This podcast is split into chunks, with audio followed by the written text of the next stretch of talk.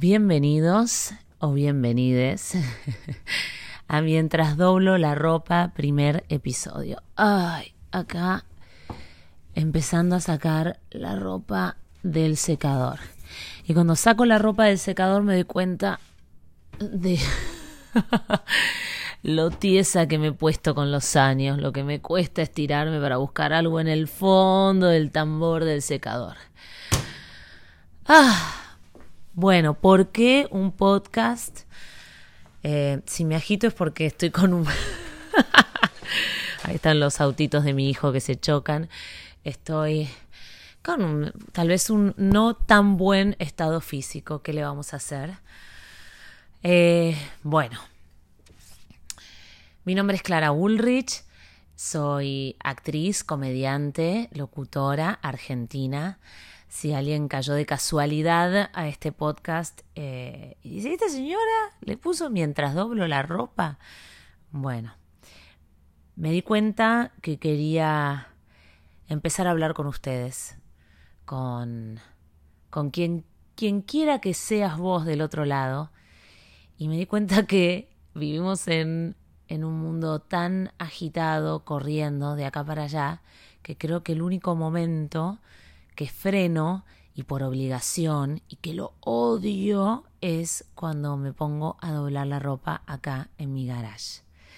Y vieron que las cosas, grandes genialidades y empresas multimillonarias nacieron en un garage, ¿no?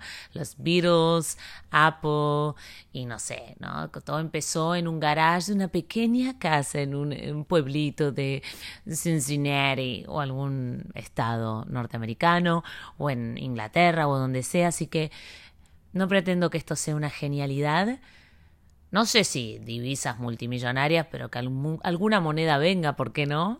No está de más, no hay que negarla, hay que llamar a la prosperidad. Pero bueno, tal vez sea el comienzo de algo lindo aquí desde mi garage. ¿Dónde vivo? En Miami, hace tres años, en un barrio cerrado del Doral.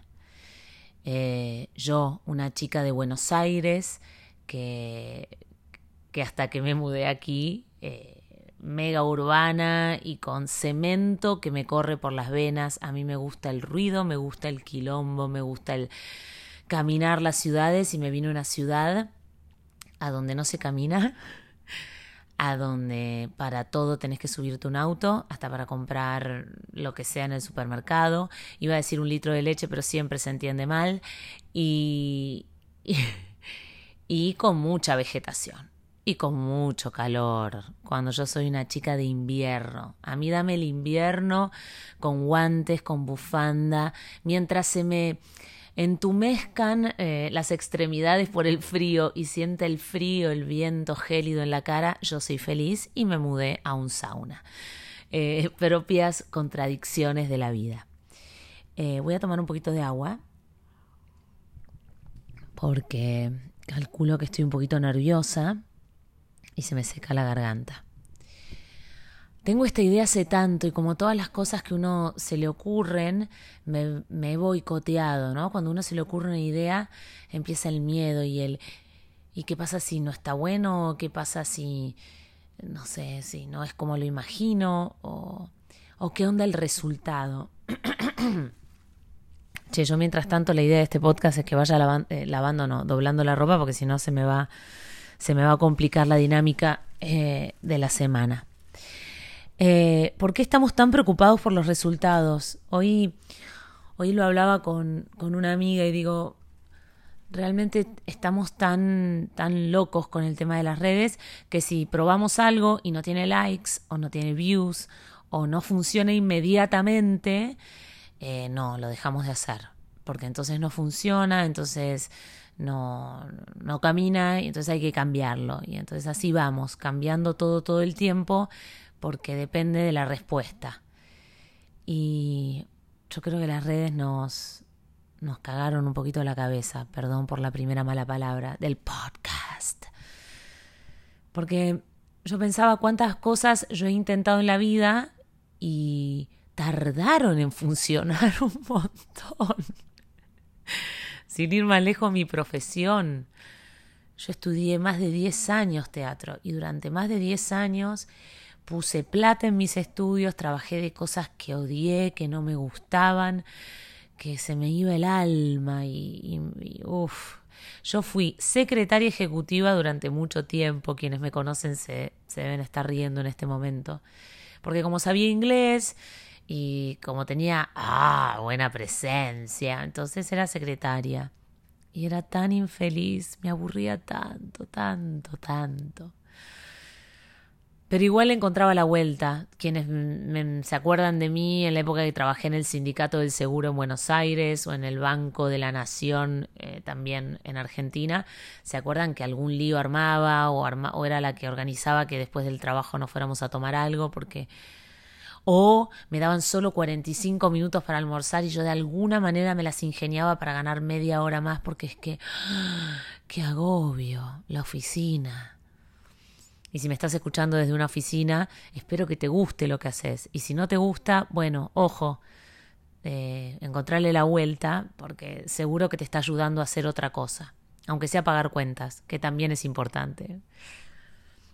Y después fui profesora de inglés para militares españoles cuando se me ocurrió emigrar en España y vendedora puerta a puerta. Yo te vendía.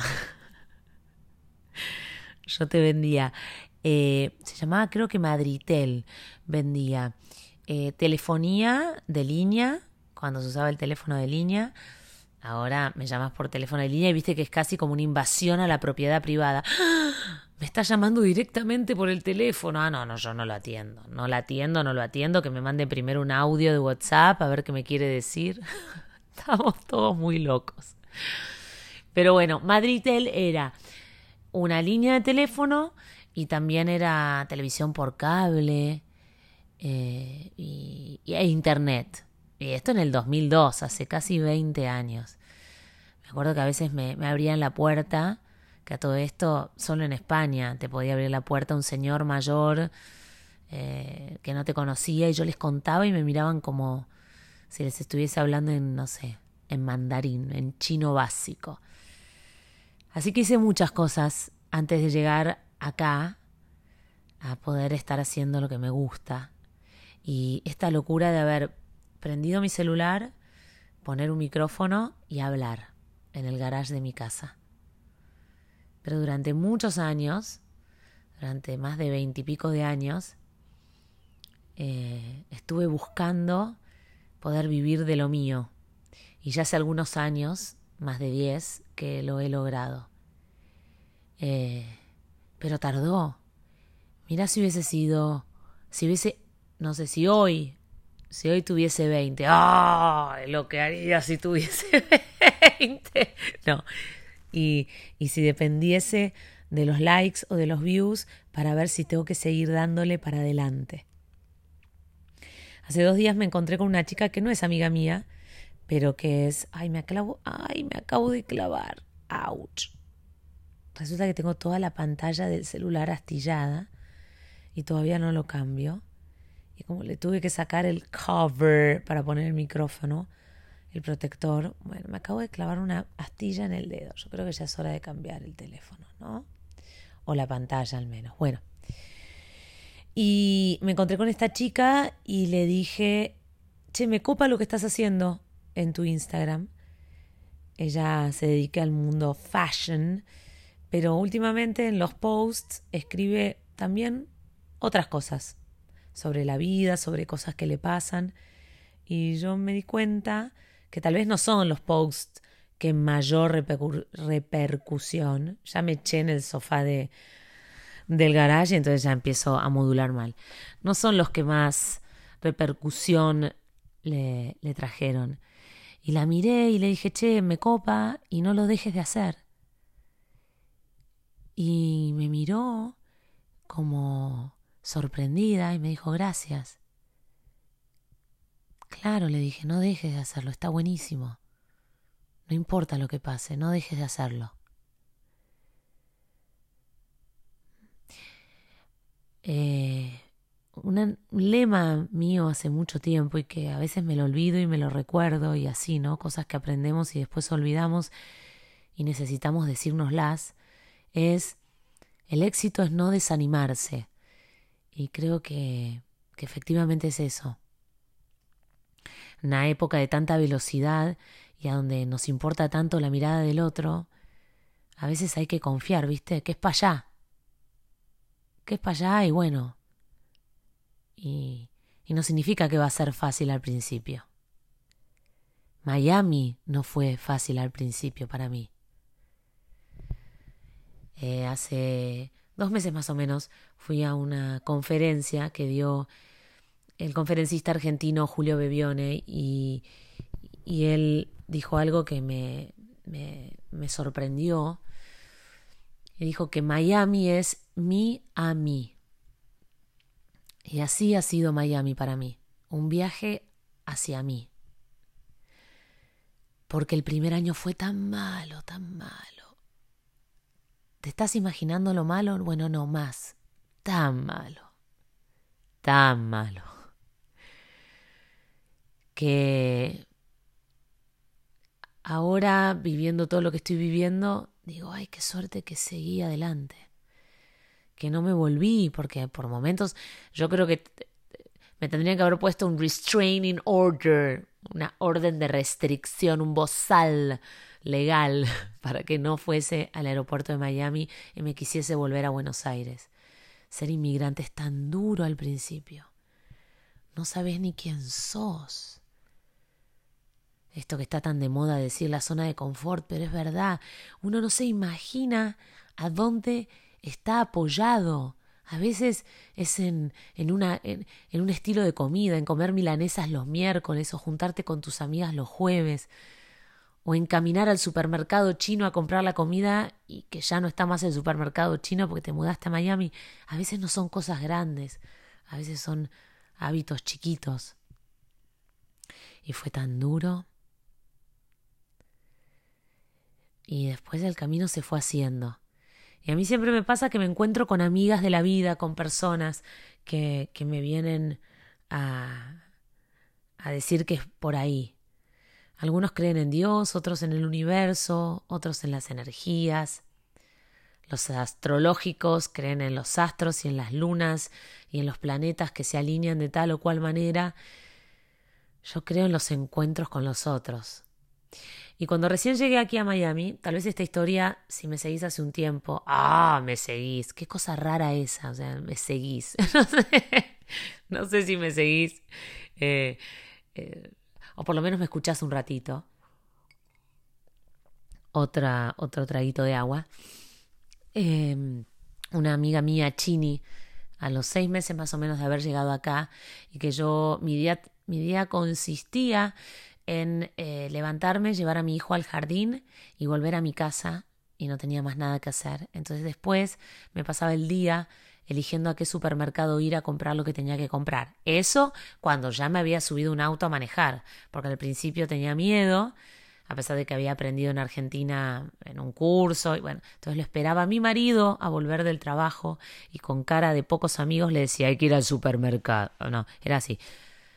Eh, ya llegaste, bueno, hay que ir al supermercado a comprar cosas. Pobre, pobre hombre, pobre. Ya que tengo la voz un poco afónica hoy. No, no son los nervios. bueno, y así transcurrían mis días. Entonces, mi amiguita chinita un día me dijo, Clara, hay un curso de parenting para papás con una psicóloga que es una genia. Y me acuerdo que con soberbia pensé, oh, estos cursitos que me van a enseñar que a ser mamá. Y fue el comienzo de lo maravilloso y de un camino que se empezó a hacer y a abrir acá en Miami. Erika Angulo se llama esa psicóloga que efectivamente me hizo preguntarme un montón de cosas sobre cómo era como mamá y muchas me llevaron sin escalas de viaje de regreso a mi infancia, a lo que mis papás me enseñaron que era ser papá. Eh, y fue extraordinario. Yo estaba muy angustiada y en crisis acá en Miami y me acuerdo que lloraba eh, diciendo que no me gustaba el sistema de educación de acá, que no me gustaba nada y mis compañeras de curso, que eran todas venezolanas, eh, maracuchas. Algunos dicen que los maracuchos, que para quienes no son venezolanos son aquellos que nacieron en Maracaibo, y muchos dicen que son como los argentinos de Venezuela porque creen que deberían ser la capital. Y bueno, yo soy porteña, capitalina, así que si es así, por algo me llevo bien con los maracuchos, que no se ofendan los caraqueños, que los quiero mucho también. Y bueno, y ellas se reían, che, yo contaba cosas que me parecían bastante dramáticas en el medio de mi nubarrón existencial. Era como la pantera rosa que me perseguía la nube con, con la tormenta. Y. Y bueno, ellas se reían y un día la muñeca, la, la genial Lorena Carroz, me dijo, chama, tú tienes que escribir eso. Y yo le dije, no, yo era graciosa en Argentina. yo no sé si acá voy a ser graciosa. Pero sí, si tú nos estás haciendo reír, un acento venezolano malísimo me sale. Y ahí empecé. Escribí mi primer stand-up, SOS Mamá Inmigrante, que empezó siendo una catarsis y una terapia en forma de stand-up. Pero tuvo que pasar el tiempo y al principio tampoco fue fácil. Entonces a veces hay que persistir, chicos, aunque los resultados no sean tan copados al principio. Bueno, acá estoy, mirando toda la ropa que tengo que doblar y todavía no empecé. Tengo que encontrar la manera de sostener el micrófono y poder doblar, porque lo primero que descubrí, por eso empecé a, a pensar, ahí llegó el tacho, el tacho no, el camión de la basura a mi casa. Por suerte hoy saqué el tacho, porque si no lo que me pasa es que salgo muchas veces en pijama a correr al camión al grito de espere, wait. Em, me di cuenta que cuando doblo la ropa no puedo mirar el teléfono. No puedo porque no, porque necesito las dos manos. Y entonces me pongo a pensar en muchas cosas. Y la idea de este podcast es eso, compartirle con ese final mis, mis pensamientos, mis reflexiones. Y me encantaría que ustedes de a poquito se empiecen a sumar en esta charla y me digan y me cuenten interacción, engagement, orgánico. no, que me cuenten de qué les gustaría que hablemos o que hable en esta conversación que un poco es terapia, porque ustedes están del otro lado pero no los veo. Es un poquito como hacer diván. Y bueno, voy a arrancar a doblar. En este primer y breve episodio, introducción, eh, no doblé nada, che. Pero mejor, mejor, porque no se puede hacer las dos cosas en este momento, por lo menos en un estreno, en un debut. Prometo que en el capítulo número dos te doblo algo. Y por ahora, mientras voy terminando, empiezo a buscar la compañera de esta media que no encuentro, porque hablemos de a dónde van a parar las medias. Yo no sé si a ustedes les pasa, pero yo meto una cantidad de medias al lavarropa que no es la misma cantidad que sale del secarropas. Yo tengo la sensación de que o se divorcian en el proceso o que hay un mundo de medias cagándose de risa de mí y se van quedando atrás del lavarropas o atrás del secarropas, en un delirio eh, como de la canción, esta no la debe conocer nadie, de mi infancia, ¿Dónde va la gente? ¿Dónde va la gente cuando llueve? Esto es Mientras doblo la ropa. Mi nombre es Clara Ulrich y espero que, que se sumen y que me acompañen. Beso enorme, mis Susis, mi Juan Carlos y quien quiera que esté del otro lado.